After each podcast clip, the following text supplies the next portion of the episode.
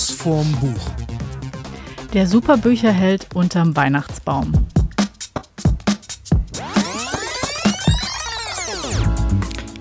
Hallo zusammen zu einer neuen Folge von Schuss vorm Buch. Wir sind schon mega weihnachtlich. Und deswegen heißt die Folge ja auch heute der Superbücherheld unterm Weihnachtsbaum. Und zwar nicht nur, weil wir fast schon unterm Weihnachtsbaum sind, sondern weil auch der Superbücherheld bei uns am Tisch sitzt. Weil wir haben uns gedacht, wenn schon Weihnachten, dann müssen wir auch mal wieder einen Helden da haben, weil diese Zeiten brauchen Helden, oder? Unbedingt. Ja. Gut, dann ähm, das dazu. Helden hatten wir jetzt, dann machen wir jetzt äh, ein bisschen Plätzchen essen, Weihnachten, das Ganze, was alle erwarten. Und nee, was wollen wir eigentlich? Wir wollen heute noch ein paar Buchtipps geben.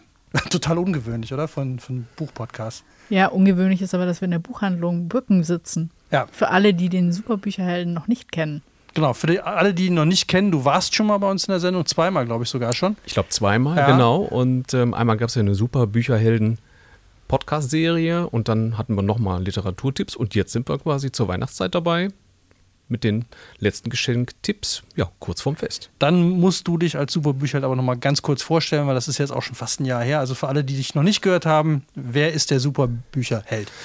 Also der super Bücherheld, der ist in der Pandemie entstanden und ähm, wenn man jetzt die Zeit zurückdreht und mal überlegt, wir hatten ja einen Lockdown und die Buchhändler oder viele Kollegen wussten auch nicht mehr, was passiert und wie sie weiter arbeiten sollten und in der Zeit ist halt der super Bücherheld entstanden, der in einem roten Anzug mit einem blauen T-Shirt, ich sage jetzt mal, raus in die Welt gefahren ist und hat den Leuten, ich sag mal, viel Freude und natürlich ihren Lesestoff gebracht.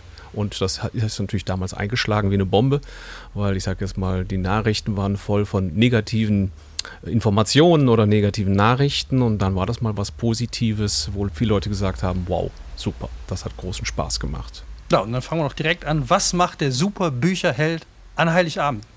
An Heiligabend, da sitzt er wahrscheinlich in der Ecke, legt die Füße hoch und schnauft mal durch. Ich muss hat er Freiheiligabend, echt? Ja, der hat auch mal frei, genau. Und ähm, der muss ja auch wieder Kräfte sammeln ne, für seine neuen ähm, Unternehmungen und für seine neuen Projekte. Ne? Da muss man sich durch einmal sammeln und dann geht es natürlich wieder los. Und da ist halt einiges, ja, wie immer in Arbeit. Es steht ein neuer Comic an und ähm, dann gucken wir mal, was passiert. Helden unterm Weihnachtsbaum.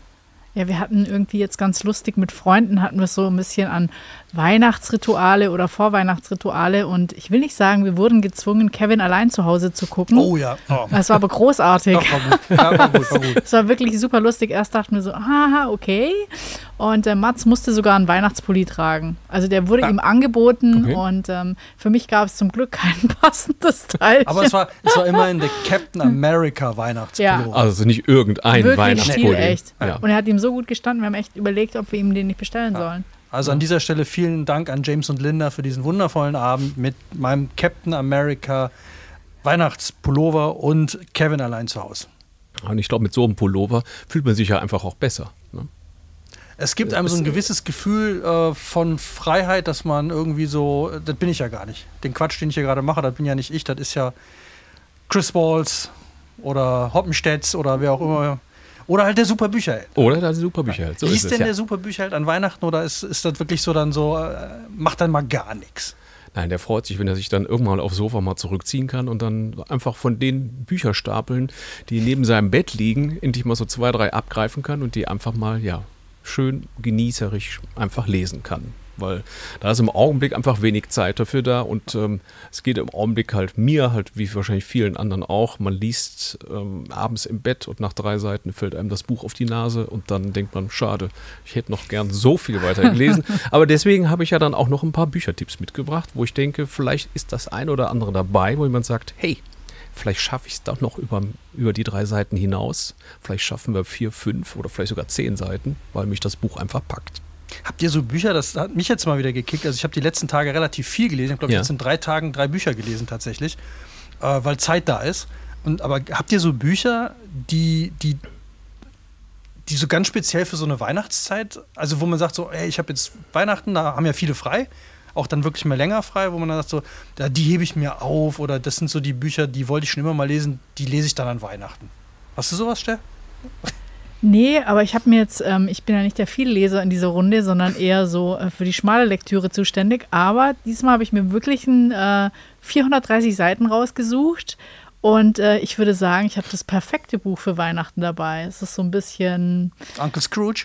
Ja, es ist so ein bisschen Zirkus und es ist so ein bisschen mystisch und es geht schon ein Stück weit auch um Au Außenseiter. Also wollen wir jetzt gleich einsteigen? Also dann Ich würde würd ich von meinem Buch erzählen. Kannst du gleich, Oder? mich würde erstmal wirklich interessieren, so dieses, hast du Bücher, die du extra jetzt so für die Weihnachtszeit aufhebst? Nein. Okay, super Ja. Bücher, ja. Ganz klar. Und wa Ich- wa was zum Beispiel? Also ist das das, das was du mitgebracht hast oder? oder? Ähm, nein, das nicht, aber das ist quasi die, die Fortsetzung von einem, von einem Graphic Novel, den ich habe. Und da habe ich mir jetzt den zweiten Teil bestellt, weil ich unbedingt wissen möchte, nicht wie es weitergeht, sondern einfach mich das total fasziniert hat. Und das ist so eine Sache, ähm, ja, die habe ich jetzt da liegen, das habe ich schon zu Hause, aber ich werde das vor dem 24. nicht anfassen, weil ich mir das wirklich dann für eine schöne Stunde einfach aufhebe. Und dann habe ich auch noch zwei Krimis, die ich dann auch noch da liegen habe, wo ich denke, da freue ich mich dann total drauf, weil ich dann ganz sicher bin, dass ich dann mehr als drei Seiten schaffen werde.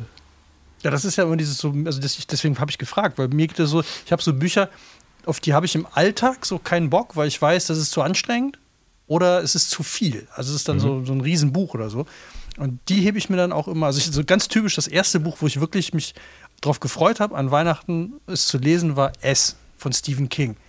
Da war ich, glaube ich, 16 oder so und das ist ja 1000 Seiten oder so. Ja. das ist ja so ein richtiges, wo du aber denkst, das muss so gut sein. Ich will das nicht jeden Abend 20, 30 Seiten lesen, sondern ich will das so durchschmökern. Deswegen habe ich gefragt, ob er da sowas. Aber ich fand, jetzt war es natürlich auch mit dem Schnee draußen, war es irgendwie super schön, wenn man sich einfach aufs Sofa setzen konnte und dann auch lang einfach mal lesen. Das fand ich gut. Okay, dann fangen wir an. Wolltest du loslegen mit. Nee, ich habe ja nur ein Buch dabei. Ich würde sagen, der Superbücherheld kann loslegen, weil Dann ist ja Schnee da genau das richtige Stichwort. Ich habe einen Krimi, der spielt im, hoch im Norden und ähm, von Vivica Steen, Kalt und Still. Und das ist ein, ein, ein Auftaktbuch ähm, von einer dreiteiligen Serie, die so soll die entstehen. Und ähm, das nennt sich der Polarkreis-Krimi, so heißt die Trilogie. Und ähm, das ist der erste Fall von Hannah Arlander. Hannah Arlander ist äh, Kommissarin in Stockholm und ähm, hat Probleme mit ihrem Chef und der Chef legt ihr mehr oder weniger nahe, doch die Einheit, in der sie dort arbeitet, halt zu verlassen und sich einen neuen Job zu suchen, weil einfach ähm, ja, das Gebilde halt einfach nicht funktioniert mit denen. Die Chemie stimmt nicht. Ähm, sie fährt nach Hause und ähm, dort ähm, ist es halt auch so, dass sie mit ihrem Freund in Streit gerät und er im Endeffekt ähm, seine Koffer packt und auch geht. Also ich sage jetzt mal wirklich ein schwarzer Tag Also ein im richtig Leben. durch positiver Anfang von einem Krimi. Genau, so ist es. Und ich dann dachte ruft von Weihnachten. Dann stirbt noch die Mutter und. Ah, so schlimm ist es dann wieder nicht. Ähm, jedenfalls fängt sie sich und ähm, ruft ihre Schwester an und die Schwester hat hoch im Norden eine, eine Ferienwohnung. Dort kann sie dann halt, ähm, ja, ich sag's mal, über die Weihnachtszeit und über Silvester kann sie halt dort einfach mal, ich sag mal, verschnaufen und ähm, ja, ich sag mal, wieder neue Gedanken fassen. Und sie kommt natürlich dorthin und was passiert? Es verschwindet eine junge Frau und ähm, viele Leute in dem Dorf ähm, suchen nach ihr und sie taucht auch, ich sage leider natürlich tot, es ist ein Krimi, sie taucht wieder auf und zwar wird sie ähm, in einem Skilift gefunden, wo sie dort drin sitzt.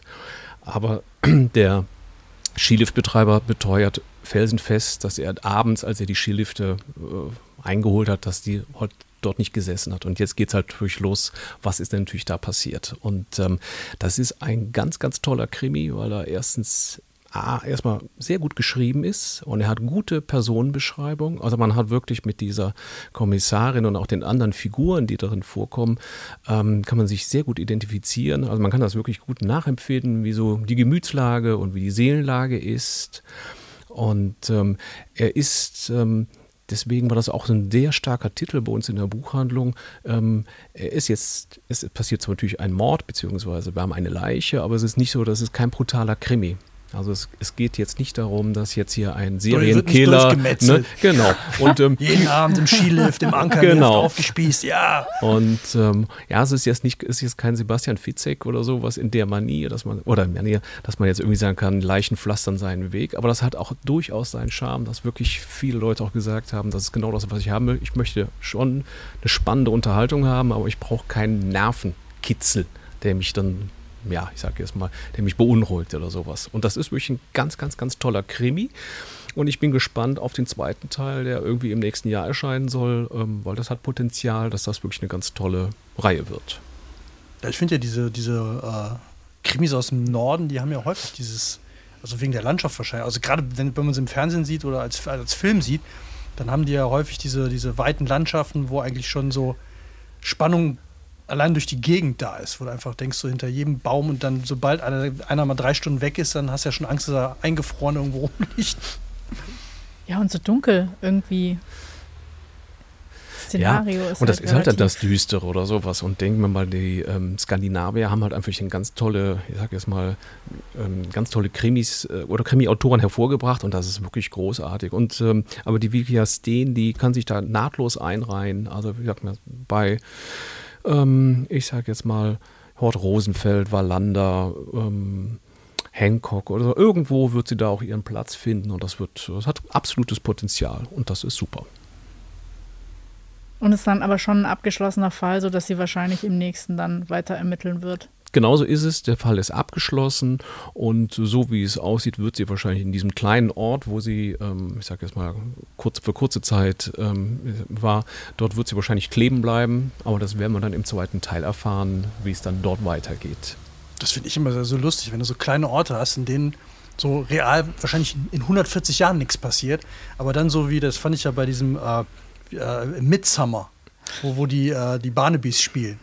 So, ich weiß nicht, wie viele Folgen das Ding hatte. Irgendeiner hat mal ausgerechnet, dass mittlerweile so sechsmal die gesamte Bevölkerung, glaube ich, tot sein müsste, anhand der Leichen, die es da schon gegeben hat. Und das finde ich dann auch mal so nett, wenn du irgendwie so irgendeinen Ort hast, so, und natürlich zieht die jetzt nicht dauernd um. Und wenn sie nicht gerade in Stockholm wohnt, denkst du, ja, okay, in diesem kleinen Kaff, es muss sehr gefährlich sein, da aufzuwachsen. Das war ja bei Wallander ja auch, das ist ja Ystad, das ist ja auch ein kleines Städtchen, ich bin da mal durchgefahren, das ist wahrscheinlich so ähnlich wie Overath mit 30.000 Einwohnern, aber man denkt auch, huiuiui, das hat ja wirklich großes Potenzial, ähm, weil ich denke mir auch, ja, ich sag mal, die halbe Bevölkerung sofort in Verdacht gerät, ähm, Ja. an irgendeinem Mord wahrscheinlich beteiligt gewesen Ja, muss zu ja, sein. also wenn- ja, Ja, aber alle kennen sich ja. Also gut, bei 30.000 nicht mehr ganz alle, aber ich glaube, so easy untertauchen kann man da nicht bei 30.000. ja, das stimmt. Und es ist immer so, geil, das finde ich bei, bei, bei Barnaby immer so, die sterben ja nicht einfach. Die hängen dann irgendwie am Glockenturm oder werden bei irgendwelchen Mittelalterspielen mit Pfeilen erschossen.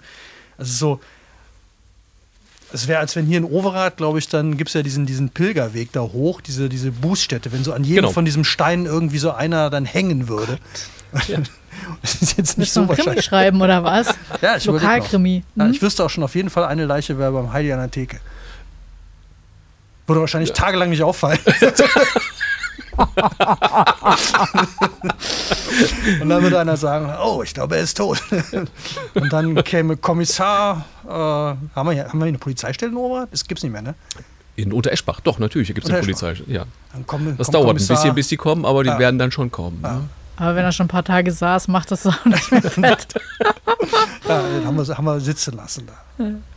Okay, erst, erst mit dem Krimi eröffnen. Möchtest du Nee, deinen du. Zirkus oder soll ich, soll ich meinen Kim? Ja. Das, das ist nämlich jetzt ein Buch, ähm, das habe ich mir, ich habe mir das erste Mal jetzt ein Buch gekauft, weil es einen Preis gekriegt hat. Mhm. Also ich bin, äh, ich habe ja schon ein paar Mal, glaube ich, gesagt im Podcast, dass wenn es im Feuilleton gelobt wird, brauche ich es nicht lesen. Und wenn es im Feuilleton verrissen wird, kaufe ich es. und diese Regel hat bis jetzt super funktioniert.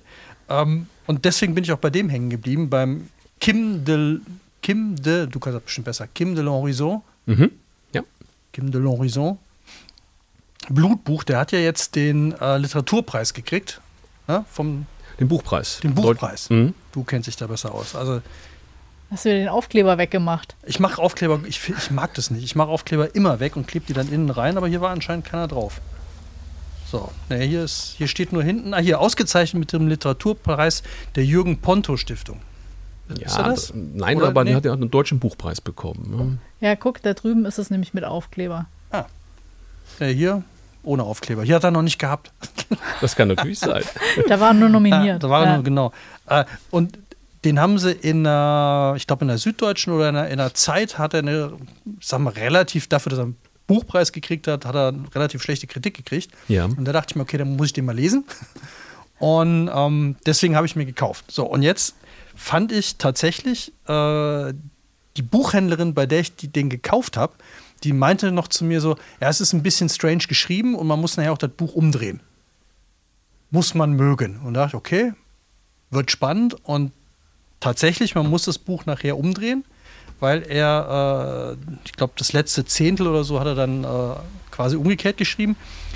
Aber es ist eine interessante Geschichte, wo ich das Gefühl habe, ich habe jetzt schon das fünfte Buch gelesen, wo irgendwer seine Oma besucht oder seine Mutter besucht, die dement ist und dann so ein bisschen die Familiengeschichte erzählt. Und das ist ja auch so, nur dass hier natürlich ganz viel von dem reinkommt, was, was der äh, er oder sie, ich weiß gar nicht. Non-binär. Non-binär äh, anscheinend auch umtreibt, dass man nicht so ganz weiß, ob das eine Hauptdarstellerin oder ein Protagonist, Protagonistin ist. Äh, ist da, glaube ich, auch selber noch nicht ganz entschieden. Und der besucht halt seine demente Mutter und dann kriegt man so ein bisschen von dem Leben mit. Aber was ich toll finde, ist, äh, es, es ist gut geschrieben. Also man könnte jetzt eigentlich meinen, ja klar, muss ja gut geschrieben mhm. sein, wegen hat ja auch einen Buchpreis gekriegt. Finde ich nicht. da habe ich schon zu viele Sachen dann gelesen, die mir nicht gefallen haben. Aber ich finde hier, das ist toll geschrieben. Also das kann man wirklich, ähm, man muss sich ein bisschen Zeit nehmen, aber dann lohnt es sich zu lesen und ich will auch, also man kann über die Handlung eigentlich gar nicht so viel verraten, weil so richtig wahnsinnig viel Handlung hat das Ding eigentlich gar nicht. Aber man lebt unheimlich mit diesem Haupt, mit diesem Protagonistin oder mit dieser Protagonistin mit. Und was macht er, der Protagonist? ja, der erzählt so quasi aus seinem, der sucht sich. Also das ist das mhm. Spannende, der sucht, es ist so eine Identitätssuche und ich glaube auch eine Geschlechtssuche. Ich glaube auch, dass es mitentscheidend war, dass er diesen Preis bekommen hat, dass, dass es selber halt eine, wie sagtest du, non, non-binär. non-binäre Person oder ist und äh, dass das da auf jeden Fall mit reingespielt hat. Aber äh, ich hatte so ein bisschen Angst davor, dass es so voll im Mittelpunkt steht und dass man dann denkt, so, ja, komm, habe ich verstanden brauchen wir jetzt nicht ewig ausdehnen, aber es ist nicht so. Also es ist wirklich spannend, wie, wie der mit sich selber umgeht und wie der dann auch mit, seinen, mit seiner Familie umgeht. Und das ist so, es ist echt lesenswert, aber man muss sich ein bisschen Zeit nehmen. Und deswegen äh, dieses, dieses, dieser Blutbuch, das ist, das ist ein Baum bei ihm im Garten und den gibt es wohl schon immer. Und der, um den sammelt sich dann immer alles. So, da hängt er sich immer so ein bisschen dran auf und dann besucht er immer wieder die Mutter. Und ähm, ja, also ich will auch gar nicht so, so viel darüber zu verraten, nur von meiner Einschätzung, äh, lest es mal. Also es, es, ist wirklich, es ist mal wirklich was komplett anderes. Was ich auch spannend fand, war, wo ich ein bisschen gebraucht habe am Anfang, um reinzukommen, ist, dass extrem Wert gelegt auf, auf äh, genderneutrale Formulierung. Mhm. Und zwar bis hin zu äh, äh, jeder Mensch. Also, ne, wo man normalerweise sagen würde, äh, jeder Mann kennt es oder wir alle, ne, sagt er dann halt immer jeder Mensch. Und also es sind immer sehr komplett diese Formulierung. Das ist beim Lesen am Anfang ungewöhnlich. Also hatte ich noch nie, dass es so krass durchgezogen ist. Und man kommt aber gut rein und es ist total hilfreich, um, um das Buch zu verstehen, sich wirklich dem hinzugeben. Hast du es auch schon gelesen? Nein, ich habe es noch nicht gelesen. Ne? Du? Nee, ich auch noch nicht, aber also ich finde es auch sehr spannend, weil ich nur äh, mal so Background-Informationen hatte, dass er zehn Jahre oder sie, ja, sie, zehn Jahre dran geschrieben hat, die Person. Also ich glaube, also und glaube ich, der ist das erste Buch, die ja. erste Veröffentlichung. Das finde ich auch äh, beeindruckend, wie man zehn Jahre, also ich langweile ich langweil mich gern schon mal nach irgendwie zwei Wochen an einer Sache. Ähm, aber wie man dann Dinge so lange überarbeiten kann, bis man sagt, jetzt, jetzt passt das für mich. Oder vielleicht hat er sie auch so lange gesucht, keine Ahnung. Aber das merkst du. Also du merkst mhm. wirklich, da ist, da ist kein Wort zu viel, zu wenig oder also man hat schon das Gefühl, es ist wirklich sehr durchdacht und, und wirklich sehr, da steht genau das, was er wollte. Und nicht irgendwie, ja, ich muss noch zehn Seiten voll kriegen. Hm. Und so, das, das überhaupt nicht. Äh, und das merkt man schon. Aber deswegen ist es auch tatsächlich, äh, also man braucht ein bisschen Zeit dafür. Das ist jetzt, äh, es ist ja gar nicht dick, also es ist jetzt irgendwie, sind 308 Seiten. Das ist jetzt ja nicht so ein, so ein Wahnsinnsding, aber ich habe da trotzdem, glaube ich, fünf, sechs Tage für gebraucht, weil du einfach irgendwann aufhören musst. Also es, äh, du hast zu viel zum Verarbeiten. Mhm. Und deswegen fand ich es gut, weil ich war ja als letztes so begeistert von Christian Berkel, was Schreiben angeht. Äh, kommt er jetzt für mich nicht ran. Fand ich Berkler ist halt immer noch so, fand ich immer noch am besten, aber ist schon sehr gut dran und ist eine tolle Formulierung drin. Da stehe ich dann wieder drauf. Okay. Ja. Also man hat jetzt auch nicht das Gefühl, dass es jetzt, wenn er jetzt zehn Jahre oder wenn, wenn sie jetzt zehn Jahre dran gearbeitet hat, dass es da irgendwelche Brüche gibt. Das ist ja bei manchen Sachen, wenn man Texte bearbeitet und einfach zu lange die liegen lässt, dann merkt man, da ist jetzt irgendwie, ja, da, da fehlt so ein bisschen was. Äh, ich hatte die Information tatsächlich nicht, als ich es gelesen habe, aber jetzt, wo du es sagst, doch. Mhm. Man merkt es schon und ich habe das Gefühl, dass es nach hinten raus tatsächlich besser wird. Also am Anfang hakte es noch, hakte es noch sehr, es war noch sehr irgendwie so, aber es kann auch gewollt sein, dass es mhm. dich so rein presst in, in dieses so, äh, ich weiß gar nicht, wie man es beschreiben soll. Also es, es, ist so am Anfang ein bisschen roh.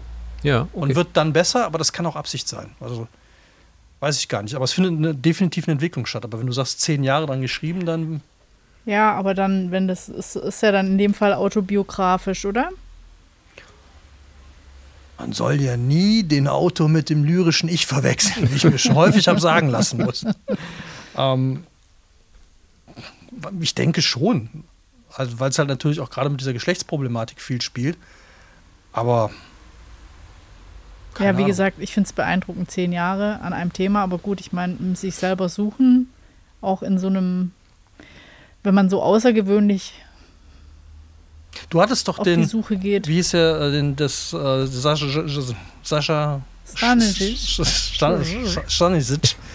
Äh, der, da hast du ja gesagt, der, der hätte auch mal so anders geschrieben. Also da, den hatten wir ja als. als ja, stimmt. Oh, als anderen Buchpreisträger. Ja. Du meinst der, der, Herkunft? Ich, ja. ja. ja. Hast du das was gelesen? Hab ich auch gelesen, ja. Mhm. Wie, wie, wie, fandst du das? Ähm, also ich fand es von der Sprache äh, frisch, total stark aber es hat mich nicht so mitgerissen. Das ist jetzt aber vielleicht was Persönliches. Das ist ja, ne, da geht es ja auch um eine Dem Dem Demenzgeschichte ja. mit seiner genau. Mutter oder mit seiner Oma, das auch weiß ich, Oma, mit seiner ja. Oma.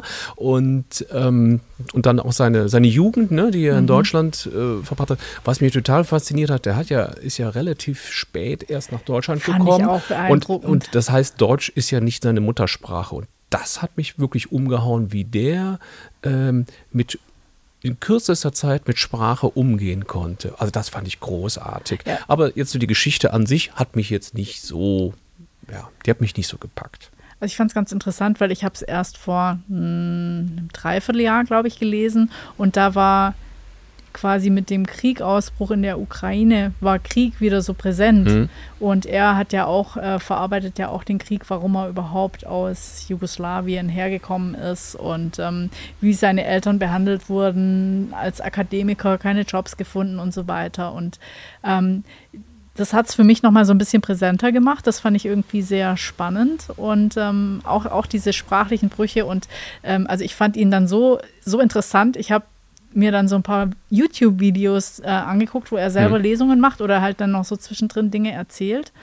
Und ähm, ich fand ihn einfach total beeindruckend, weil der heute auch Creative Writing in, keine Ahnung, wo ich sage jetzt mal Harvard oder so unterrichtet, ja. wo man denkt so, der hat nicht nur die deutsche Sprache, beherrscht der so wahnsinnig toll, sondern unterrichtet in USA Creative Writing. Also das, das fand ich einfach extrem beeindruckend und ähm, dass er sich halt auch so bedankt hat. Und ich glaube, das ist auch so wahrscheinlich ein großes Ding, dass ähm, dass die Leute auf dem Amt nicht gesagt haben, nee, du wirst jetzt ausgewiesen, du darfst jetzt nicht länger hier bleiben, weil da war ja das Problem, äh, ist Schriftsteller ein Beruf, mit dem man Geld verdienen kann? Wenn er das nachweisen kann, mhm. darf er bleiben, sonst nicht. Und ähm, da hat er sich auch äh, in diesem YouTube-Video, fand ich ganz nett, eben bei dem, das war eine Lesung in Heidelberg, da kommt er her, hat er ja. sich da äh, bei demjenigen Beamten bedankt und das fand ich irgendwie einfach total nett, weil ich glaube, oft ist es so ein, so ein kleines Ding, dass jemand an einen glaubt und dann äh, dann läuft es gut für denjenigen. Und das fand ich, äh, fand ich toll.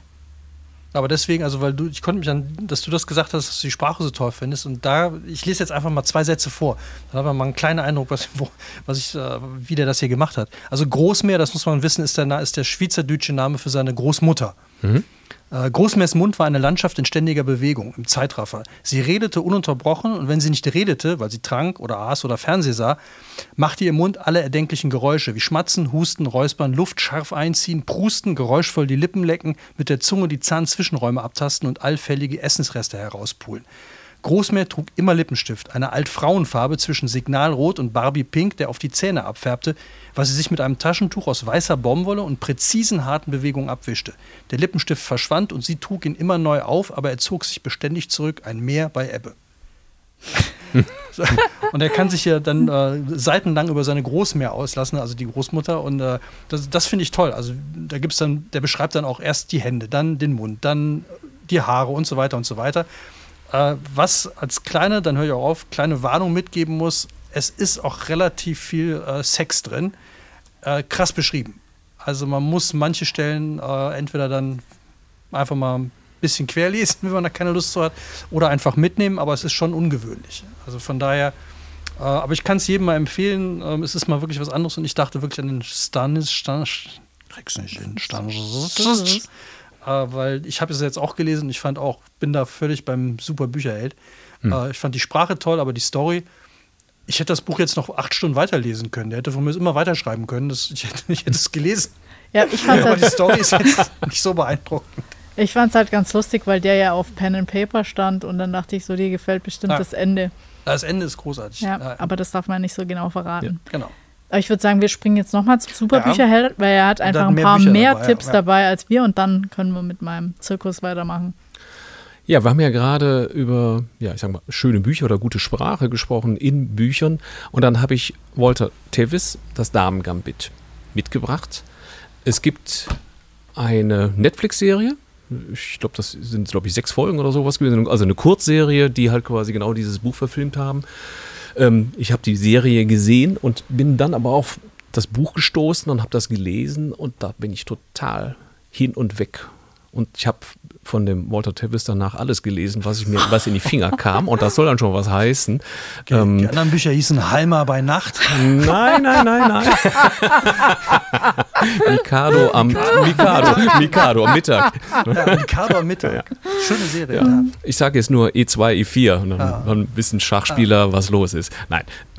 Also es ist wirklich, Walter Tevis, der hat auch noch ähm, Der Mann, der vom Himmel fiel, das ist ein Kinofilm, mit, David, mit Bowie, David ne? Bowie, genau. Ja. Und das ist so großartig. Also er kann einfach so unglaublich toll schreiben, dass man sagt, man liest und sagt, genau so müssen Sätze, ähm, ja, ich sag jetzt mal zu einem kommen, dass man sagt, und das macht großen Spaß. Und das Tolle ist halt einfach, die Geschichte hat mich einfach unglaublich fasziniert und ähm, ich kann ja mal ganz kurz ein bisschen was zum Inhalt erzählen. Das ist Bess Harmon, die wächst in einem Waisenhaus auf die Mutter ist, äh, glaube ich, bei einem Verkehrsunfall gestorben und ähm, der Vater ist ähm, ja, schon vor längerer Zeit, ich sage jetzt mal, verschwunden. Und ähm, ja, ich sage jetzt mal, das ist in Amerika in den 50er Jahren, das ist bestimmt kein Zuckerschlecken gewesen im Waisenhaus. Die wurden halt auch mit, mit, mit Pillen, ähm, ich sage jetzt mal, ruhig gestellt. Und ähm, eines Tages durch einen Zufall ähm, ja, lernt die Beth Harmon den Hausmeister näher kennen, der unten im Keller sitzt und halt immer Schach spielt spielt. So, und sie setzt sich irgendwie dazu und ähm, ja, er bringt ihr ein paar Züge dabei und dann irgendwann fangen sie an zu spielen.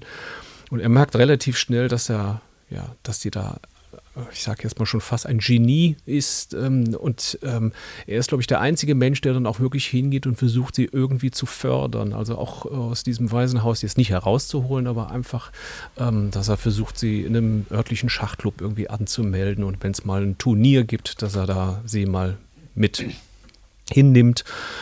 Und ähm, ja, und sie ist auf alle Fälle so gut, dass sie im Endeffekt relativ schnell, ähm, ich, ähm, ja, ich sag's mal, in Amerika sich einen Namen macht und ähm, auch dann irgendwann mit, mit 17, 18 das Waisenhaus verlässt. Und ähm, jetzt ist es aber so, dass diese Pillen, ähm, die sie hat sie damals immer, ich sage, die hat sie nicht geschluckt, sondern die hat sie gesammelt und die hat sie abends dann immer, ich sage jetzt mal, on block genommen und hatte dann dadurch schöne Träume. Also es ist im Endeffekt, sie hat ein sehr hartes Leben, weil das ist im Endeffekt, ich sage mal, zwischen Drogen, Alkohol, ähm, Schach auf so einer ganz, auf der höchsten Ebene. Ähm, da ist es immer die Frage, ähm, ja, fällt man da jetzt runter oder nicht? Und ähm, das ist aber einfach unglaublich toll beschrieben. Und ähm, es, ich meine, klar, es geht in dem Sinne geht es um Schach, aber da muss man jetzt keine Angst vor haben. Das ist jetzt nicht so, dass man jetzt seitenweise über irgendwelche Schachsachen da was liest. Das wird nur am Rande ähm, erwähnt. Und das passiert halt in dem Buch wirklich so eine ganze Menge, ähm, bis sie nachher dann wirklich zur Schachweltmeisterschaft nach Russland äh, eingeladen wird und dort quasi um den Weltmeisterschaftstitel spielt. Und das ist einfach super.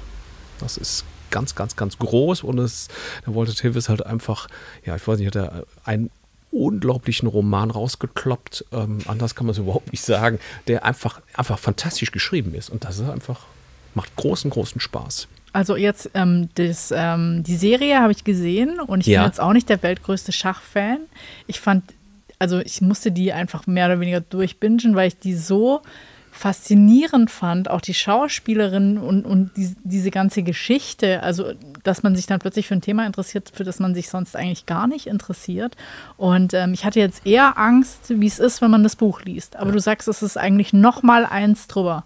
Es ist noch mal eins drüber und da muss ich jetzt auch für die Verfilmung auch mal, äh, ich sage jetzt mal, weiß nicht, ein positives Statement geben, weil es gibt ja viele Verfilmungen, die ja ähm, eigentlich nicht besonders gut sind.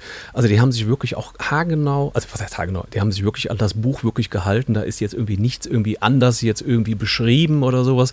Ähm, das ist jetzt auch nicht eins zu eins, dass man jetzt sagen kann, ich kann jetzt Seite für Seite mir jetzt die Serie mit dem Buch verfolgen oder so oder vergleichen, das nicht. Aber die haben sich wirklich super gut an die Romanvorlage ähm, ja, ich sag mal, dran gehalten und das ähm, macht großen Spaß. Ich fand auch die Serie unglaublich gut. Und ich wusste nicht, dass es ein Buch dazu gibt oder dass, es, dass die Serie auf einem Buch beruht. Ähm, aber das lese ich. das will ich auf jeden Fall lesen. Wir können jetzt schon soeben kling in den Warenkorb gelegt. Ja. ich würde auch stehen, äh, also ich bin ja großer Krimi-Fan. Ja. Also wenn es, äh, und, und ich mag so Nesbo, Adler Olsen und so, auch alle Valande, also super. Werde ich auch lesen. Ja. Aber das finde ich. Das find also die Originalausgabe ist 1983 erschienen, deswegen, das ist halt Krass, dann alles ein bisschen älter. Und äh, da Walter Tevis hat auch noch geschrieben, die Farbe des Geldes ähm, als auch verfilmt worden. Ähm, ja. Aber ne, das muss ja, ich meine, der, der, Film ist aus den 80ern, glaube ich. Ne? Genau, richtig. Und, und ja. der war ja schon großartig. Ja. Und ähm, ich denke, man hat auch wahrscheinlich viele Sachen, ich sage eher so als Drehbücher, wahrscheinlich, ich sag mal, adaptiert oder so. Ähm, man kann einfach unglaublich bildlich, ähm, ich sage jetzt mal, Sachen einfach ähm, ja, darlegen. Und mhm. das, man hat wirklich sofort, also manchmal hat, liest man ja einen Roman und wenn jemand so vom, ähm, ja, ich sag mal, eher so vom Drehbuch Schreiben kommt, man hat sofort die Bilder im Kopf. Man denkt so, das könnte man jetzt verfilmen und das sieht so genau so aus. Und mhm. so ist es. Da gibt Bücher, ich habe jetzt letztens das, was du äh, letzte Folge oder vorletzte Folge vorgestellt hast, äh, das Wunder von Bahnsteig 5. Das habe ich gelesen und hatte sofort den ganzen Roman, also es war bei mir sofort eine Serie hm. oder ein Film. Ja. Ich habe die auch sofort besetzt. Und es ist so, ich habe die auch besetzt, aber ich habe sie total anders, anders besetzt. besetzt. Die Mats, das fand ich noch irgendwie lustig. Aber das, das, ist schon, äh, während hier so Kim de Lonriseau Blutbuch so, äh, ich weiß nicht, wie man das verfilmen wollen würde. Hm. Ähm, kann man wahrscheinlich ein tolles Hörbuch draus machen oder ein Hörspiel, aber Film sich da nicht. Aber das finde ich spannend, dass, das, ja. dass, dass, dass, äh, dass die Serie tatsächlich auf einem Buch beruht und ähm, nicht einfach halt als Serie erfunden ja. worden ist. Aber wenn du sagst, du hast jetzt alle gelesen von äh, Walter Trappis, dann äh, sollten wir vielleicht wirklich auch mal ein Walter Tabbas Special. Ja. Ist natürlich auch geil, wenn dann können wir so viel raushauen, weil der, weil es direkt Verfilmung und, und ja. ja. passt super. Ja, ja. Cool, dann würde ich mal über mein Buch sprechen. Ich habe mitgebracht Zirkus der Wunder von Elizabeth McNeil. Ähm, da hat mich als erstes mal das Cover angesprochen und ich dachte so, Weihnachten, äh, nicht, ich bin gar kein so Zirkus-Fan eigentlich, aber ich finde ja irgendwie so. Komm, wir waren schon zweimal im Zirkus und du gehst doch mit deiner Mutter auch immer im Zirkus. Ich gehe nicht mit meiner Mutter in den Zirkus, meine Mutter geht in den Zirkus. Nimmt dich nicht mit? Nö. Was, was hat das mit dir gemacht, dass du nie mit in den Zirkus durftest? Ich glaube, ich schreibe ein Buch drüber. äh, nee, was ich daran eigentlich total äh, schön fand, war, das spielt äh, Ende 18., Anfang 19. Jahrhundert in England und ähm, das ist so ein bisschen, ich finde, dass es gar nicht so hauptsächlich um Zirkus geht, sondern dass es so ein Stück weit auch eine Familiengeschichte ist und vielleicht auch so ein bisschen was darüber sagt, wie es ist, ein Außenseiter zu sein. Also das waren ja irgendwie so, so Zeiten, ich meine, die Leute, vielleicht konnten sie lesen, aber viele eben auch nicht und Fernsehen und so gab es ja auch nicht. Also war so was Zirkus, was ganz Besonderes und dann haben die im Zirkus natürlich immer so, sage ich mal, ähm, Besonderheiten aus ausgestellt wie Riesen, Zwerge, ungewöhnliche Menschen, siamesische Zwillinge, bärtige Frauen, solche Geschichten. Und ähm, es fängt eigentlich ganz schön an mit, die, die Hauptprotagonistin ist ähm, Erst wollen sie das Leopardenmädchen nennen, ein, ein Mädchen, das eben sehr große ähm, Muttermale hat, also Sommersprossen und Muttermale, riesig groß und ähm, die ist halt immer die Außenseiterin in ihrem Dorf. Sie pflückt Veilchen und ähm, kommt so durch, aber sie wird eigentlich von allen immer so angegafft bzw. gemieden, weil alle denken so, äh, vielleicht ist es irgendwie ansteckend oder also sie fühlt sich nicht so wirklich wohl. Sie sieht es nicht die ganze Zeit, aber ihr Bruder versucht sie halt immer zu beschützen. Und ähm, dann kommt dieser Zirkus eben in die Stadt und äh, ihr Vater wittert das große Geschäft und verkauft sie an den Zirkus, ohne dass sie es weiß. So nach dem Motto, sie könnte da ja viel glücklicher leben. So nach dem Motto, nicht, dann findet sie Freunde, aber vielleicht ist sie dann nicht mehr die Außenseiterin, sondern er sieht halt das Geld für sich und denkt, sie kann dort Schausteller konnten wohl auch ganz gut Geld verdienen. Er verkauft sie dahin und ähm, sagt sie aber gar nicht. Also die wird quasi gekidnappt und dann so nach ein paar Tagen adaptiert sie sich an dieses Zirkusumfeld, weil alle ja eigentlich ganz nett sind. Und ähm, der Zirkusdirektor sieht sie halt gleich als die Sensation. Er will eine große Nummer aus ihr machen, die, Haupt, die Hauptattraktion für seinen Zirkus. Und ähm, das sind so, der Seitenstrang ist so ein bisschen der, ähm, der Zirkusdirektor und sein Bruder. Und das ist da, da switcht es auch immer so ein bisschen, weil da wird in, als zweite Geschichte eben erzählt, wie der Zirkusdirektor quasi im Krimkrieg war und sein Bruder war mit ihm im Krimkrieg. Und die beiden Brüder unterscheiden sich halt insofern, dass der eine ein Mikroskop vom Vater geschenkt gekriegt hat, der hat gesagt so, du kannst jetzt irgendwie, du kannst die Welt entdecken, du kannst sie erforschen. Also der ist so der Macher und ich will nicht sagen der Intelligente. Und der andere hat eine Kamera bekommen. Und das ist so der Beobachter. Der ist immer sehr zurückhaltend, aber beobachtet das ganze Setting. Und dann geht der eine in Krieg und der andere geht eben als Kriegsfotograf mit in den Krieg. Also er kämpft nicht, aber er dokumentiert alles. Und da ist dann immer so ein bisschen das hält beide so ein Stück weit am Leben, dass sie denken, wenn sie zurück sind, dann machen sie diesen Zirkus auf. Und ähm, da verschieben sich dann so ein bisschen die Dimensionen, sodass der Macher nachher der Zirkusdirektor ist und der andere eher der Gehilfe. Und sehr viel mehr darf man da eigentlich auch gar nicht dazu erzählen. Aber da gibt es halt natürlich irgendwie Konflikte zwischen den Brüdern und diese, diese wunder, wundersame oder fabelhafte Welt, die sie da aufbauen mit diesen eigentlich alles Außenseiter und die dann auch eine Familie finden. Das ist so, also das war für mich so eine richtig schöne Weihnachtsgeschichte, weil die halt so auch so bildlich, man kann sich direkt vorstellen, wie man in diesem Zirkus sitzt und wie der Typ halt der Zirkusdirektor immer wieder neue Shows entwickelt. Also der hat immer tolle Ideen, versucht die umzusetzen, aber relativ radikal und guckt eben nicht, gehen da alle mit oder ist es für alle gesund, was er da so macht? Und ähm, das äh, fand ich eigentlich ein, wirklich ein schönes Buch und ich muss sagen, damit ich nicht alles verrate, habe ich die letzten 30 Seiten habe ich mir noch aufge aufgehoben, die werde ich jetzt wahrscheinlich heute Abend noch lesen. Oh. Mhm. Ist das dann ein Buch, was jetzt eher, ich sag jetzt mal, Jugendliche anspricht? Nein, ne? Erwachsene. Ich Oder? würde sagen, jetzt nicht äh, richtig jugend, jugendlich, richtig jung, weiß ich nicht, ob das jetzt das ist, aber ähm, ich glaube, das kann man schon so, weiß ich nicht, 14, 15 kann man es auf jeden Fall lesen. Aber ich würde sagen, das ist für alles. Das ist eigentlich, das sind so ähm, eigentlich fürs Herz, würde ich sagen. Also es ist natürlich auch so ein bisschen der Bruder verliebt sich in diese Hauptsensation und weiß nicht, ob der Zirkusdirektor das gut findet und so. Also da gibt es dann schon so es ist für alle was dabei. Romantik auch noch. Ja. Bisschen Romantik, viel Fantasie. Zirkuswelt. Wie gesagt, ist ja was für Weihnachten. Ja gut, Zirkus. Ich war mal im Weihnachtszirkus von Roncalli. Das war auch nett. Waren wir da nicht zusammen? In Bonn? Ach, jetzt war wieder ein anderer Zirkus. Aber die hatten irgendwann nee, mal. Wir waren mal in diesem in Mannheim. Wie hieß der? Die, die keine Tiere mehr hatten. Ja, genau. Flickflack. Ja. Ich war mal im Zirkus des Horrors. Oh. Ja. Das ist sowas ähnliches wie Flickflack. Ne? Die haben das dann nur als Irrenanstalt aufgebaut und wir hatten dann irgendwie Karten und wir hatten aber dann, ich sag jetzt mal, einfach kleine Kinder dabei. Und ähm, das war etwas schwierig am Anfang. Und ging dann oder musstet ihr gehen? Ähm, wir haben gerade noch die Kurve bekommen, dass die Kinder nachher todesmutig gesagt haben, das war super, aber der Weg dorthin war schwierig. Okay. Weil wenn da eine Krankenschwester mit Blut und einem Teddybär auf dem Arm so steht und den streichelt, dich dann ganz mit großen Augen anguckt, das ist natürlich dann nicht gerade, ähm, nee. ich sag jetzt mal, für einen Zehnjährigen oder für eine Achtjährige gerade besonders schön. Wusstet ihr das gar nicht vorher? Das hatten wir uns so nicht. Wo, wo war der? Habe ich noch nie gehört. Der war in, der war in Deutsch. Aber ich denke mir mal, das war so, ja, so, so ein Flickflack-Ableger war das. Weil so die Shows oder so, das war alles äh, sehr ähnlich. Ne? Also auch keine Tiere oder so, aber halt so also viel Akrobatik. Ne? Bei Flickflack ja. fand ich ja toll. Ich habe die mal interviewt, weil ich äh, mal einen Beitrag über den Zirkus Flickflack gemacht habe, weil die haben irgendwann mal so eine Aktion gemacht äh, für Menschenrechte und gegen, gegen Rassisten und so. Und dann, äh, das ist ja eine ganz junge Frau, die das macht.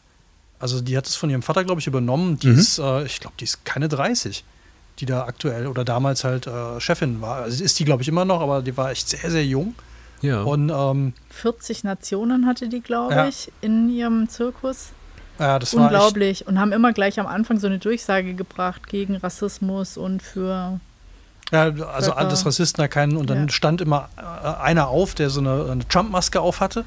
Mhm. Und ist dann, äh, den haben sie dann rausgeschmissen, so als, okay. als, als Einstiegsgag ja. quasi oder als Aktion. Ja, und zwei Minuten später ist, sag ich mal, so von hinten ein Motorrad über uns drüber geschossen und ich dachte nur so, wow, was haben wir denn hier jetzt gerade gebucht? Ja, also es war die krasseste Eröffnung, die ich jemals bei einer Show gesehen ja. habe. Dass du wirklich, weil es ist ja ein Zirkuszelt, wo ja, du klar. denkst mhm. so, also wenn du es so hörst, da war jetzt nicht viel Platz. Mhm. Und auf einmal flog halt wirklich, einmal über die ganze Manege, flog halt ein Motocross-Motorrad, ist da halt drüber gesprungen. Und du dachte, oh, okay, das ist eine Eröffnung. Das ist eine Ansage. Mhm. Ja, ja, und äh, nee, das, diese Interviews waren halt, äh, das waren ja wirklich alles, ich habe dann, glaube ich, mit einem, mit einem Ungarn, mit einem Polen gesprochen und äh, die da halt alle unter einem Zelt dann, unter einem Dach hm. dann irgendwie zusammengearbeitet haben. Und interessanterweise, die, die den meisten Rassismus abgekriegt hat, wie sie mir erzählt hat, war eine Deutsche äh, mit asiatischen Wurzeln. Aha. Okay. Ähm, die, die, die, sprach halt irgendwie, die kam, glaube ich, aus dem Ruhrpott irgendwie, die sprach halt wirklich so Ruhrpott-mäßig so und äh, war eine Asiat, gesagt, asiatische Wurzel. Und die meinte, sie hätte echt sie, also die hat sich am meisten darüber aufgeregt, dass sie diskriminiert wird. Also nicht im Zirkus natürlich, sondern außerhalb. Und die kommen ja viel rum.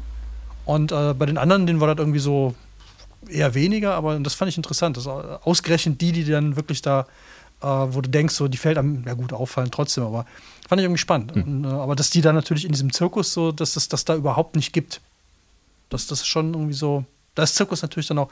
Aber was ich an dem auch echt nett fand, das war so, es hat auch so lauter aktuelle Themen. Also gut, der Krimkrieg ist jetzt schon 100 Jahre alt hier in dem Buch. Ähm, dann ist die, das große Ziel ist immer, dass sie vor der Queen spielen wollen, weil die Queen muss wohl irgendwie selber total klein sein oder kleinwüchsig. Das ist aber noch die, die jetzt gerade gestorben ist dann wahrscheinlich, ne? Nee, ich glaube, es ist noch die davor, Queen Mom, ja. Aber ich, ich fand es irgendwie so, das war das große Ziel. Sie müssen so schnell wachsen. Also es geht ja auch darum, du musst ganz lang tingeln, bis du dir überhaupt einen Stellplatz leisten kannst in London. Und dann ist Ziel, wenn die Queen dich sieht, dann kannst du mehr Eintritt verlangen, dann dann bist du erfolgreich. Und da geht es so ein bisschen, was machst du alles, um erfolgreich zu sein? Also sind einige Themen nett verpackt. Okay, und es ist ein Weihnachtsbuch. Also was für, für unter einen Christbaum. Ja, ja. Also es ist ja auch noch so, also alle, die jetzt, und das sind ja nicht wenige, wie wir ja mal wissen, die dann ja. am 23. noch losziehen und dann sagen, was könnten wir denn noch schenken? Also dann auf jeden Fall Zirkus der Wunder und hier Damen Gambit ist ja dann auch was und äh, für die Krimi-Freunde dann stehen. Ich glaube, meins würde ich dann eher äh, schenken. Es macht, glaube ich, auch Eindruck. So. Ich habe hier ein Buch, also wenn man so Buchpreisträger Bücher verschenkt, das hat ja dann, ich habe mich schlau gemacht, ich habe Ahnung. Ja, das so. ist schon mal die Messlatte auf alle Fälle ja. ganz schön hoch. Ja. Und ich glaube, das sind auch immer die Bücher, die dann im Regal landen, die man dann auch hinstellt, so damit mhm. jeder sieht, oh, da habe hier auch schon Buchpreisträger gelesen. Ja. Ne? Kommt dann direkt neben Goethe und so. Und äh, da muss man immer fragen, ob man die. Fandst du eigentlich den Felix auch so gut? Dann hat man immer so, weiß man direkt so, wenn dann einer Ja sagt, ja, fand ich super, den Felix.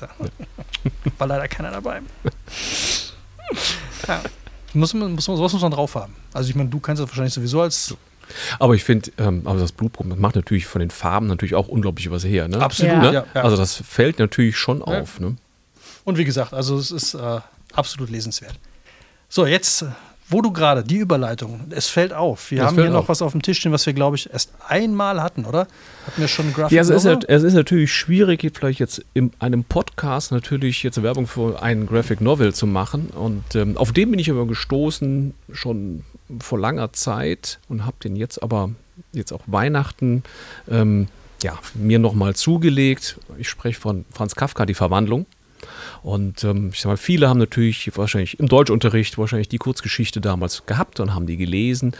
Ähm, ob sie die jetzt gut fanden oder nicht, das lasse ich mir einfach so hingestellt. Und, ähm, Wie hieß er nochmal? Sam, Sam? Als, als Georg Samsa Georg eines Samsa. Morgens äh, aufwachte, ja, ja. Äh, ich sage jetzt mal, fühlte er sich ganz anders als ja, sonst. Gregor, Gregor Samsa. Gregor genau. Samsa.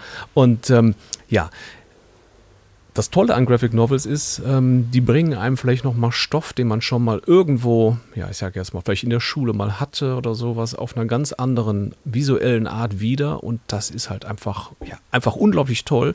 Und ähm, hier ist es, ähm, den, den, den Illustrator Horn heißt der, gelungen, einfach ähm, das einfach unglaublich toll einzufangen. Also das Ganze ist eher so schwarz-weiß gehalten, das ist alles so sehr düster und ähm, die Geschichte ist ja auch eher, ich sag jetzt sagen, mal, traurig. Kafka Bund kann ich mir jetzt auch nicht äh, Genau, Kafka im Bund würde auch nicht passen und es ist einfach aber unglaublich toll. Und das ist halt auch das Schöne ist, das könnte auch so was sein, ähm, ich sage jetzt mal, wenn wir jetzt gerade dabei sind, bei äh, über Geschenke zu sprechen, wo man sagt, man versucht zur Literatur einen neuen Zugang zu finden, ähm, könnte es ja mal sein, dass man jetzt den Umweg über den Comic einfach geht und einfach Leute dafür zu begeistern, den Stoff nochmal ganz neu aufzunehmen, visuell.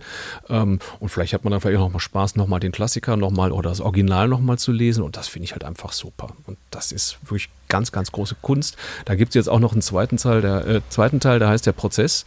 Und ähm, oh Gott. ja. Das, das, war meine Schullektüre. Ja, ich, ich habe ja, ja, auch, genau. beide in der Schule. Und ähm, ja, aber es ist, äh, es ist wirklich toll. Ne? Ich finde auch ist wirklich ich toll. Bin total ja. dabei. Also ich finde, dass Comics und auch Graphic Novels, dass diese ganze Comic-Kunst total unterschätzt wird. Genau. Weil das halt so ganz lange halt irgendwie so, mein Vater hat immer Asterix und Obelix gelesen, das war okay, aber so darüber hinaus war das alles eher dann äh, der Generation ja Schund und äh, bringt nichts und was soll der Quatsch so. Ne? Genau, das ist, das ist genau der Punkt. Also die, ähm, ich sage jetzt mal, ich versuche mal eine Lanze ne, für Graphic Novels einfach zu brechen oder sowas, weil die schon so auch in den Buchhandlungen so ein Schattendasein äh, ähm, führen, weil sich keiner so richtig vielleicht darum kümmert. Ähm, aber es gibt wirklich ganz, ganz, ganz tolle Sachen. Und wir müssen halt auch sagen, das ist wirklich großartig gezeichnet und es ist wirklich Kunst. Es ist ja natürlich auch Kunst, ich sage jetzt mal, ähm, ich sag mal, einen Text, der vielleicht 50, 60 Seiten hat, den so runterzubrechen auf einen Comic, sodass die Geschichte noch funktioniert, weil ähm, das ist ja nicht, gar nicht so einfach. Na, das ist einfach toll. Und das haben wir einfach gut hinbekommen. Na gut, du kannst ja dann, also wo du vielleicht in, in, im Roman dann zehn Seiten brauchst, das kannst du ja, wenn du gut bist, mit, mit zwei Bildern darstellen. Genau weil du ja viele Beschreibungen weglassen kannst. Ja. Aber äh, also der Prozess, das stelle ich mir jetzt schon irgendwie bei, bei, äh, bei der Verwandlung, da komme ich noch, das kann ich mir vorstellen, äh, Prozess äh, oder das Schloss. Mhm. das stelle ich mir jetzt schon schwierig vor fand ich schon als Buch schwierig. Oder als, aber ja, okay. Ich fand es jetzt spannend, habe ich gesehen. Ähm, wir, wir, wir, drücken uns ja immer noch so ein bisschen davor, äh, Harari vorzustellen, weil der dummerweise immer noch, noch ein Buch mehr geschrieben hat. Und ja. ähm, eigentlich könnte man, glaube ich, zehn Podcast-Folgen über den, äh, die kurze Geschichte der Menschheit machen. Aber die sind ja jetzt beide äh, die, äh, die, die, Geschichte, eine kurze Geschichte der Menschheit ist ja in zwei Graphic oder Comics. Äh, Gibt es da ein Verb zu? Vercomict worden? Ver Illustriert. Illustriert, Illustriert worden. worden. Ja. ja. in zwei fetten Bändern und nochmal in einem neuen Band für Kinder auch, habe ich gesehen. Genau. Und ähm, letztes Jahr, weil wir gerade für Weihnachten sprechen, letztes Jahr Weihnachten habe ich mir nämlich die beiden mir auch noch besorgt und habe die Weihnachten auf dem Sofa gelesen. Also jetzt die von dem Harari und die sind großartig. Die sind auch unglaublich toll Dann gemacht. machen wir aber so eine Nummer, wo wir die auch mitnehmen. Ja. Also wenn wir die Bücher, dann auch die Graphic Novels dazu. Ich hatte das, ich wusste gar nicht, dass es die schon so lange gibt, wenn du sagst, letztes Jahr Weihnachten. Hm? Ich hatte die jetzt vor drei Monaten in der Hand, da habe ich das erste Mal gesehen. Ja. Und dachte auch so, ha, weil ich habe die Bücher halt gelesen, alle drei. Soll, soll ich, soll ich nicht? Weil ich denke mir so, ich fand die, die, das erste, die Geschichte der Menschheit, fand ich, das kann man eigentlich alle zwei Jahre lesen. Ich mhm. habe sowieso die Hälfte wieder vergessen. Ich weiß nur, dass ich ganz viele Momente hatte, wo ich mir dachte, okay, da kommt es her oder ja, das, das stimmt ja, das ja. Ab da ist es, ist das den Bach runtergegangen oder ab da mhm. hat das nicht mehr funktioniert. Äh, aber wenn die Comics oder die Cartoons oder wie auch immer man das nennen will, jetzt auch gut sind, dann sollten, machen wir das mal. Dann nehmen wir mal so, ja. eine, machen wir eine Harari-Folge mit, mit den, mit den, mit den, ja, sind es Comics oder Cartoons oder Novels? Graphic Novels? Cartoons, ja. Also Comics würde ich jetzt, würde ich sagen, nein. Gezeichnete Literatur. Gezeichnete Literatur. Brauchen also, noch ein neuen, neues Genre. Noch ein neues Genre. Schön finde ich hier auch auf der ersten Seite mit Unge Ungezieferschaben, Kakerlaken wird der biologische Aufbau äh, genau beschrieben von Facettenauge, Antenne, Labrum, keine Ahnung. Also es bietet ganz schön viel, das Buch. Wer sich nochmal über Kakerlaken schlau machen möchte. Das ist ja auch so ein Geschenk, was man dann als, als äh, Eltern dann an Jugendliche, so mit dem, wir wissen ja, ihr müsst das ja auch und wir wollen euch Literatur näher bringen, dann ist das ja eine gute Kombi. Ja, und man steht noch so ein bisschen cool da als, als Eltern. Ja, aber wir hatten ja. auch irgendwie das, äh, das lustige Phänomen haben wir, glaube ich, letztes Mal schon erzählt. Wir hatten eine, ähm, eine Folge über Herr der Fliegen gemacht und die hat irgendwie plötzlich den totalen Run gekriegt. Also, dass das wahnsinnig viele gehört haben und, ich, und wir glauben, dass das bei irgendjemand Schullektüre war, die das gesehen haben und das deswegen gehört haben und wir eigentlich hauptsächlich über unsere Fliegen im Bad gesprochen haben und ein bisschen über das Buch. Ja. Dann müsste jetzt die Deutschlehrerin ausfindig machen und Ja. äh, gucken, wie die Arbeit ausgefallen ist. Ja, ähm, ich glaube, ob die da eher Quatsch geschrieben haben oder nicht. Ja, haben sich sehr viel dann über, über, über wie hießen sie nochmal, Klo, äh, äh, Abortfliegen. Abortfliegen ausgelassen. Ja. Ja. Auf jeden Fall haben wir gedacht, es wäre bestimmt mal spannend, ähm, Schullektüre zu besprechen. Auf alle Fälle. Ja. Das ist ja auch für einen Buchhändler, äh, ist ja auch immer toll, oder? Wenn, wenn äh, die kaufen doch oder, oder bestellen die direkt bei Verlagen oder kaufen. Also ich weiß noch, dass wir früher immer die Bücher äh, quasi hier äh, abgeholt haben, die zur Schullektüre irgendwie, dann standen hier immer so 30 Mal äh, Anne Seger, das Kreuz, kann ich mich noch Genau. dran erinnern. Das hat sich nicht geändert. Das ist immer noch Das so. ist immer noch so. Ja. Das ist eigentlich eine sichere Einnahmequelle, oder? Habt ihr da eigentlich auch so, so Deals am Laufen, dass du sagst, ey, ich habe hier noch 40 Faust, die müssen weg, können wir mal, können wir mal machen oder so? Ja, so gut sind wir den Lehrern dann doch nicht in Kontakt, weil die natürlich im Endeffekt dann doch äh, das Thema vorgeben. Oder es wird ja vom Kultusminister, wenn es für die Abiturprüfung wird es ja auch vorgegeben. Also da ist leider nichts zu verdeelen. Schade, Äh, Hier können wir gerade mal die Margit grüßen. Die Oh, das wollten wir unbedingt machen, ja. Was hat sie jetzt mit, diese äh, Margit ist ähm, Grundschullehrerin und die äh, müssen aber immer die Bücher lesen, die sie schon da haben. Und wir haben mal für die Heidelberger Literaturtage, ähm, wie hieß sie, Krusche, äh, interviewt und die ähm, schreibt Kinder- und Jugendbücher und total nett, wo ich gesagt habe, bestell die doch mal für die ganze Klasse, das, das lohnt sich, die, die, das ist eine tolle Geschichte, wie die, wie die Kinder sich selber entdecken, alleinerziehende äh, Mutter und so weiter, also so wirklich Problematiken. Dann meinen sie, nee, wir müssen immer, ähm, wir sind angehalten, dass die äh, Eltern keine Literatur kaufen müssen, also haben die die Pizzabande gelesen. Dann dachte ich mir so, ich weiß nicht, ob ich die Pizzabande jetzt noch so äh, zeitgemäß finde, aber Komm, wir Ja, machen mal schade folgendes. eigentlich. Wir machen jetzt mal folgendes. Äh, wir, wir hauen jetzt mal, wir sponsern mal für eine Schulklasse äh, ein, eine Runde Bücher. Die müssen, also wenn jetzt eine Lehrerin oder ein Lehrer sagt, so, sie wollen ein Buch besprechen, was ich wir weiß schon schon, mal, dass die Margit uns hört. was wir schon mal vorgestellt, pass auf, muss ja ein, was wir schon mal vorgestellt haben in Wir unserem Podcast. stellen sehr selten Kinderbücher vor. Ja, das kann ja auch äh, ein Du Jugendbuch hast da auch sein. noch ein Kinderbuch dabei, ne, Graphic Novel. Hier hinten gibt es noch die Auswahl. Also wenn sich jetzt eine Lehrerin angesprochen fühlt oder ein Lehrer, äh, wir würden mal eine Runde Bücher sponsern. Für eine Schulklasse. Nicht? Dann Herr machen wir das. Klar. Ja, also es- muss was sein, Wir was kommen wir dann auch vorbei haben. und besprechen es dann, auf jeden Fall. Oh ja, das ist, Äh, wir kommen auch vorbei und besprechen es. Ja. Ja.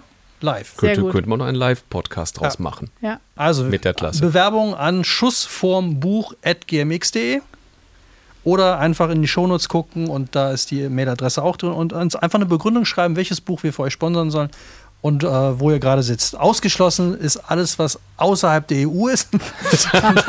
Außer ihr zahlt die Reisekosten, oder? Dann würden wir, ja wir dann würden Genau. wir vorbeikommen. Alles das klingt klar. nach einem Deal. Ja. Ja, Super Bücherheld hat noch. Ähm, ja ich, habe sehe- noch genau, zwei kleine noch was.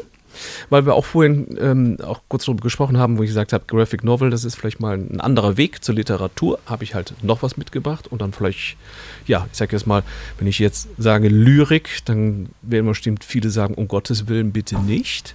Ähm, ja, ich habe was mitgebracht und zwar noch eine CD Best of Rilke, beziehungsweise das Rilke-Projekt von Schönherz und Flair. Und ähm, das ist ja auch schon etwas älter und ich bin da drauf gekommen, weil vor ungefähr drei, vier Wochen kam, ähm, kam es in den Nachrichten, dass das äh, Deutsche Literaturarchiv in Marbach, dass sie die, ich sage den Nachlass von äh, Rainer Maria Rilke aufgekauft haben, beziehungsweise den, wir haben den glaube, für eine Million Euro ist da irgendwie geflossen. Jedenfalls sind dann, glaube ich, 10.000 Handschriften, 2.300 Bü äh, ähm, Briefe nochmal ähm, dort in das Archiv gewandert.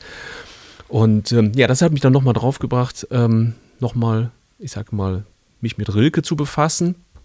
Ähm, und es ist halt wirklich was ganz, ganz Tolles, dieses, Best, dieses Rilke-Projekt. Ähm, das ist bestimmt, ich würde mal sagen, fast gar nicht 15 Jahre alt, aber das habe ich jetzt zum Anlass genommen, mir nochmal anzuhören. Und es gibt im Augenblick eine Best-of. Und das Tolle ist, äh, dort sind äh, Rilke-Gedichte vertont worden äh, mit ganz bekannten Künstlern ähm, und mit Musik unterlegt. Und das ist schon was, was man einfach, ähm, wenn jemand sagt, ich habe heute keine Lust zu lesen, aber ich habe, die, habe Lust, mir die Füße hochzulegen und möchte gern was Schönes hören und einfach eine kleine Seelenreise zu machen, ist es das genialste Geschenk, was es gibt, weil einfach da äh, die Lyrik einfach auf einem ganz anderen Weg einfach einem, zu einem kommt, ähm, man es einfach hören kann. Und äh, das ist großartig. Und ähm, es sind viele bekannte Persönlichkeiten dabei, ähm, von Mario Adorf, ähm, Nina Hagen, Hannelore Elsner, Till Brinner und so weiter, die dort die Texte mit eingesprochen haben. Und ähm, es sind auch teilweise ähm, noch andere Künstler dabei, wo man sagen kann, das passt doch überhaupt nicht. Aber kann ich nur sagen, das muss man wirklich hören und sagen, es passt doch unglaublich gut. Und das macht großen Spaß. Hatten wir eigentlich noch gar nicht, ne? So, nee. Sowas haben wir noch gar nicht vorgestellt. Wir wollten mal eine Lyrik-Sendung machen und ähm, ich bin da nicht so zugänglich, wenn ich ehrlich bin. Komm, du hast immer noch im, im Regal stehen von Moritz Hürtgen, dem ehemaligen ja. Titanic-Chefredakteur, Angst vor Angst Lyrik. Vor Lyrik. Das hm. würde ich irgendwann mal, wenn ich es geschafft habe. Ja. Es ist ja auch so ein Riesenbuch. Hör auf. es ist winzig klein, aber das war noch nie so meins. Er muss ich auch sagen, also mit Lyrik tue ich mich auch so ein bisschen schwer. Letztens mal wieder irgendwas, äh, weiß gar nicht mehr, äh, auch so was Altes, aber das ist so, irgendwie, ich komme da, nicht, komm da nicht so wirklich es rein. Ist, also ich meine, muss man ja auch ganz klar sagen, auch in der Buchhandlung, klar haben wir auch Lyrik, die wir anbieten oder sowas, aber es ist jetzt nicht die große Nachfrage, das gebe ich auch alles offen ehrlich zu. Aber die CD bringt nochmal einen ähm, dazu, also wenn man es hört, ähm, einen anderen Zugang dazu zu bekommen und dass man wirklich sagt, mein Gott, was sind das für Texte, was sind das für Wort, ja, ich sag jetzt mal, ähm, Akrobaten, mhm. äh, die sowas gemacht haben in einem Satz, äh, den da so hinzuzimmern, dass man sagt, wow. Also, also komm, quasi so Oldschool Hip-Hop. Ja, könnte, könnte, man, könnte man sagen. Ja, vielleicht müsste man die einfach mal anders vertonen, dann würde ich es vielleicht auch nochmal genau. interessant finden. Wie ich doch mehr Dr. Hip-Hop, das ja. weiß man ja. ja. Unsere treuen Hörer wissen das. Ja. Und ähm, ja, können wir auch mal machen. Wir, wir, wir verhip-hoppen Lyrik. Das wird das neue große Projekt für 2023. du guckst mich eher so an, als wird das Projekt für 2073. Ja.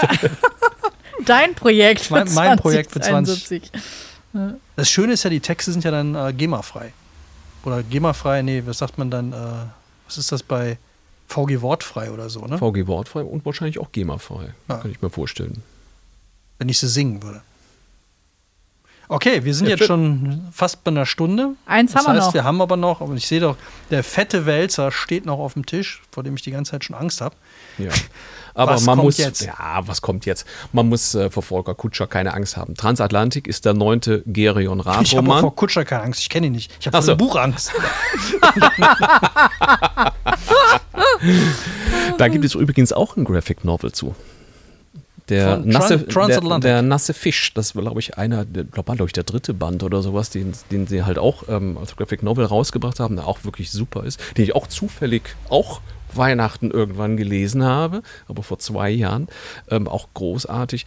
Ja, im Endeffekt, das ist ja ein ganzer Kosmos, den der Volker Kutscher da gemacht hat. Das Ganze ist ja angelegt auf zehn Bände spielt auf spielt äh, von 1920 oder 1920 bis ähm, ja bis 1940 wird ungefähr wird das spielen. Der Gerion Rath ähm, der ist Kriminalkommissar zuerst in Köln und ist dann nach Berlin abgeordert worden. Und ähm, es ist eine unglaubliche Geschichte. Also da kann man ja auch wieder sagen es gibt ja diese Verfilmung Babylon Berlin die einfach auch unglaublich cool ist. Und das ist ja die Romanreihe ne, im Endeffekt dazu. Ja, okay. Und ähm, das ist einfach richtig großartig. Also der Volker Kutscher, der kommt hier aus der Nähe von, aus, von Overath, also der wohnt in Wermelskirchen und ähm, der war mal bei einer Lesung bei uns und das ist einfach großartig. Der war Redakteur von einer kleinen Lokalzeitung und hat dann irgendwann den Job hingeschmissen und hat gesagt, ich nehme mir jetzt ein Jahr Zeit und dann werde ich den großen Wurf wagen und entweder es klappt oder es klappt nicht und es hat geklappt und das ist einfach Super. unglaublich toll. Ähm, ist, ist das denn, äh, du sagst zehn Bände? Ja. Äh, ist das der erste oder? Das ist der neunte. Das ist also das ist ein Band. Das, das ist jetzt, jetzt nicht genau. die Zusammenfassung oder das sind schon zehn Bände, sondern das, das genau. ist einer. Da, genau, das ist einer. Ähm, ja, ich Ganz muss kurz- man dabei eins starten? Also ist das Muss man nicht, muss, man nicht. Aber im Endeffekt, es ist ja wie bei so vielen Büchern, wenn die, ähm, die, die Figuren ähm, führen, und, es kommen relativ viele Personen drin vor, die führen ja alle noch ein Eigenleben, ähm, verlieben sich, gehen wieder auseinander, dann verschwindet das Kind und so weiter. Ähm, und äh, hier ist es halt im Endeffekt auch, man hat, äh, man, man kann es ohne Probleme lesen, aber ansonsten würde ich wirklich sagen, dass man mit dem ersten Fall wirklich anfangen soll, weil das macht aber wirklich großen Spaß. Aber man kann wirklich in das Berlin der 20er Jahre eintauchen. Es ist spannend geschrieben und es ist äh, ja unglaublich, ähm, es hat einen absoluten Sog und das macht großen, großen Spaß. Aber ist es dann mehr ein Krimi oder ein Roman? Also, passi also Das ist ein passiert Krimi. immer. Ja, es ist ein Krimi. Also es passiert schon, äh, ähm, und das muss natürlich auch sein, 20er, 30er Jahre in Berlin, da ist natürlich sowieso unglaublich viel äh, los gewesen. Ähm, ich meine, Berlin war, glaube ich, damals die modernste Stadt ähm, der Welt. Also alles zog äh, nach Berlin, was Rang und Namen hatte. Und natürlich das Verbrechen zog natürlich auch dorthin, das ist natürlich klar. Und ähm, das ist, äh, das ist äh, super. Ne? Die Serie, also die, die, die Verfilmung davon, die ja, haben wir auch schon, glaube ich, ganz lange auf der Watchlist. Wollte ich unbedingt mal gucken, weil wir haben einige schon empfohlen. Aber auch da wusste ich wieder nicht, dass es da eine Romanvorlage zu gibt. Das, von gar nicht, dass die aus der, aus der Gegend kommt. Das ist ja noch lustiger. Das ist, äh, ja, glaubt man gar nicht. Ne? Und es sind also ich, nur für alle, die das natürlich jetzt noch nicht, nicht sehen können und nicht wissen, es sind, wir reden hier über 580 Seiten. Ja, ich wäre jetzt ein Genau. Jahr beschäftigt quasi. Ja. Mein 2023 wird durch. Mit allen zehn oder? Nee, mit einem. Na komm. ich bin schon schneller Das wäre geworden. jetzt hier der ja. Wanderzirkus, äh, der Wunderzirkus oder der Zirkus der Wunder ist jetzt auch. Das sind ja bestimmt auch 300 Seiten. Nee, das sind 430 Seiten. Ja, guck mal, da hast du noch Ja. 130 mehr und zack. Ja, Also geht über Weihnachten. geht über Weihnachten. Auf Ja. alle Fälle. Ich denke, wir machen alles Weihnachten in diesem Jahr, was Ja. geht. Wir ziehen es durch Ja. von Steen über äh, Zirkus, über Transatlantik und äh, Damen Gambit. Also das finde ich ja, das ist äh, mein Learning heute, dass es dazu ein Buch gibt. Das äh, finde ich. Ich finde aber auch deine Auswahl, das war jetzt wirklich ein sehr bunter Strauß. Toll, muss jetzt eigentlich für jeden was dabei gewesen sein. Das sind die Last-Minutes-Tipps. Also, wir haben ja letztes Mal schon ein paar gegeben. Ja. Haben wir irgendwas zusammengestellt, aber ich finde diesmal schnell bestellen oder direkt in die Buchhandlung. Also, Also, wer jetzt irgendwie bei uns morgen anruft oder eine Mail schickt und sagt, ich habe nichts gefunden für Weihnachten, der hat einfach, äh, Der hat gelogen. der hat Ja. gelogen ja, oder Ja. hat oder hat es nicht versucht. Ja, genau. Ja. Und es gibt ja auch keine Entschuldigung, weil der 24. ist ja dieses Jahr ein Samstag. Also man kann auch noch Heiligabend den Geschenke-Express Richtig, genau. und besorgen. für alle, die, für alle, die Urlaub haben, also man kann ja auch noch am 27. losgehen und sagen so, hey, ich habe noch bis zum Ihr habt noch 6. den ganzen frei. Donnerstag, den ganzen Mhm. Freitag und den halben Samstag. Ja. Und wenn das Und- Wetter so, so bleibt, wie es Ja. jetzt gerade ist, dann ähm, ist Sofa der beste Platz. Genau, einfach Ja. alle zusammen. Kauft einfach alle. Und äh, am liebsten macht ihr das natürlich äh, selbstverständlich äh, in der Buchhandlung Bücken. Und aber über unsere Affiliate-Links. dann haben wir nämlich alle was davon. Dann können wir uns noch Genau. ein paar Bücher zu Weihnachten schenken. Wir können uns dann auch äh, vielleicht noch den einen oder anderen Punsch leisten. Also, wenn euch Bücher gefallen haben und sie sind alle großartig, ich bin davon überzeugt, dann geht in die Shownotes über die Affiliate-Links und dann in der Buchhandlung eures Vertrauens. Wenn es hier in Overath um die Ecke ist, natürlich bei Bücken. Wenn es im Schwarzwald in der Nähe von Schrambeck ist, dann gerne bei der Buchlese und ansonsten einfach bei Genial Lokal. Support your local book dealer, auf jeden Fall. Tut ihr uns einen Gefallen, tut ihr dem super Bücherhelden Gefallen, damit er auch ein ruhiges Weihnachten verbringen kann. Gibt es noch irgendwas, was ihr zum Thema Weihnachten so als letzte warme Worte, wachstropfend, nach Zimt riechend, unseren Hörerinnen und Hörern mitgeben wollt? Früher war mehr Lametta. Früher war mehr Lametta. Ja, früher war mehr Lametta. Ja. Ja. Also, Füße hoch und loslesen. Das sind die richtigen Worte. Macht's gut, habt ein schönes Weihnachten, habt ein schönes Silvester. Wir hören uns im neuen Jahr wieder. Ja. Kleiner Vorgucker. Wir werden Äh, die Glaskugel auspacken. Ja, wir werden die Glaskugel auspacken. Ich, ich habe mich einem Projekt, ich werde mich über die Feiertage einem Projekt widmen, von dem ich nicht wusste, wie schlimm es wird, bis ich das Buch bei dir hier abgeholt habe. Okay, Und zwar bin ich gespannt. ja, Trommelwirbel. Brrr, Ja. Ich werde Nostradamus lesen. Oh, Und das Krasse daran fand ich, ich habe das Buch hier abgeholt und habe reingeguckt und dachte, okay, es sind immer fünf Zeiler in Französisch darunter steht die deutsche Übersetzung und daneben steht dann noch eine deutsche Erklärung, manchmal. Mhm. Und Das wird eine es- Herausforderung. Es, Ja. Ich habe hab jetzt mal so 20 gelesen aus verschiedenen Jahren. Äh, Wenn es zu hart wird, müssen Boah. wir halt noch unsere es wird anstrengend. Freundin Annette Klingner einladen, damit sie ein paar Horoskope für uns raushaut. Genau, das könnte sie machen. Ja. Ja. Da Also kann man das- ja auch ein schönes Setting draus machen. Ja. Mhm, wird Hast, du mal, hast du mal Nostradamus gelesen? Nein. Ich habe manchmal so richtig doofe Ideen. Ich weiß das. Ich habe diese blödsinnigen Ideen. Ich dachte, das wäre ein Buch. Also einfach, weißt du, so, wo der halt so schreibt, ja, dann wird das passieren, das passieren. Nee, der hat so Sachen wie also so, so, so, so kryptische, Hm. was natürlich super ist für alle, die es interpretieren wollen. Äh, Der große König kommt Ja, geritten so über den voraus. Schlumpf, der dann mit dem Schlumpfinchen über den Mhm. großen Weiher geht. Und da kannst du natürlich alles reininterpretieren. Außer Schlumpf. Schlumpf ja, ich wollte schon nicht. Kaffeesatz lesen lernen. Dazu gibt es auch Gibt's auch Bücher. ein Buch, ja. ja. Kaffeesatz lesen. Das mache ich Also, gleich einfach so. Mal sehen. Wünschelrouten Wünschelrouten, ja. zum Beispiel. Wasser finden in der eigenen Wohnung, gerne in den Wänden. ja, Dann weiß man, es ist wir Wasserschaden. Profis. Mhm. Hilft auch manchmal. Gut, also freut euch auf die Sendung äh, im neuen Jahr mit Nostradamus und äh, Steffi, der Kaffeesatzlesenden, Wunderkugel äh, interpretierenden, im Zirkuszelt sitzenden Miss. Die haben doch immer Namen. Wie heißen die, wenn die so auf dem. Die, die Fortuna. Miss Fortuna, genau. Ja. Ja. Also, macht's gut, feiert schön, rutscht gut, Finger weg von Knallkörpern und dann äh, hoffentlich mit allen Fingern Ja, im lieber neuen in Jahr. Bücher investieren. Ja. Genau. Macht's gut. Macht's gut. Ciao. Ciao. Tschüss. Buch statt Böller. Oh, immer wenn es aus ist, ne? Ist auch doof. Schuss vorm Buch.